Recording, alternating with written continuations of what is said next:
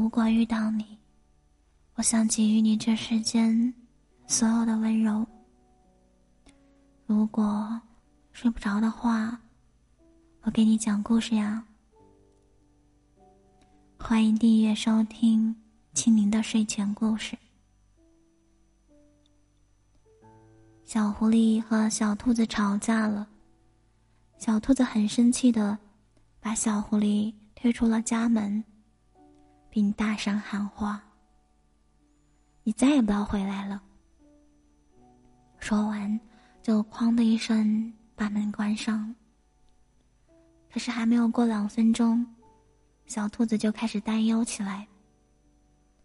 他走到阳台上，感受了一下外面的温度。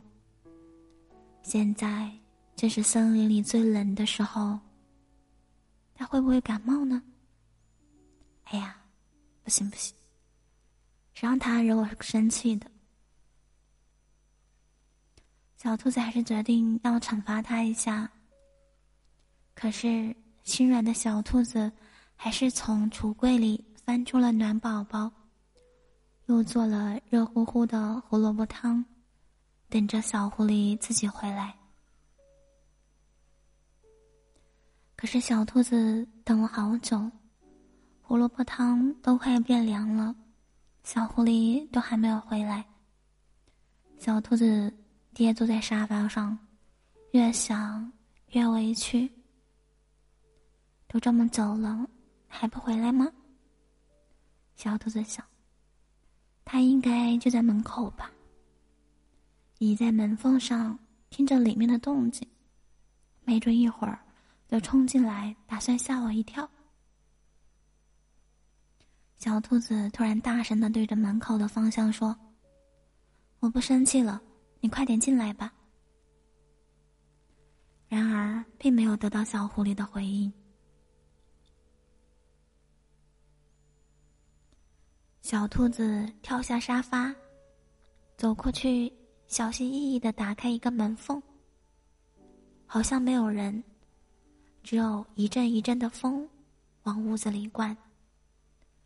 小兔子打开门，向四周望了望，没有小狐狸的影子，只有一朵一朵洁白的雪花。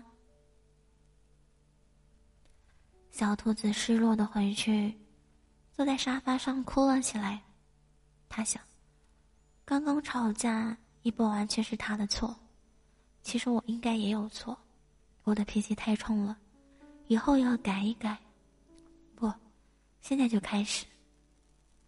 小兔子擦掉了眼泪，拿起身边的手机，试着给小狐狸发消息：“请问，你知道我男朋友什么时候回家吗？我已经不生他的气了。”小狐狸很快的就回复道：“不要着急，我掐指一算，他给你买完热巧克力和热奶油爆米花，就回家了。”晚安，好梦。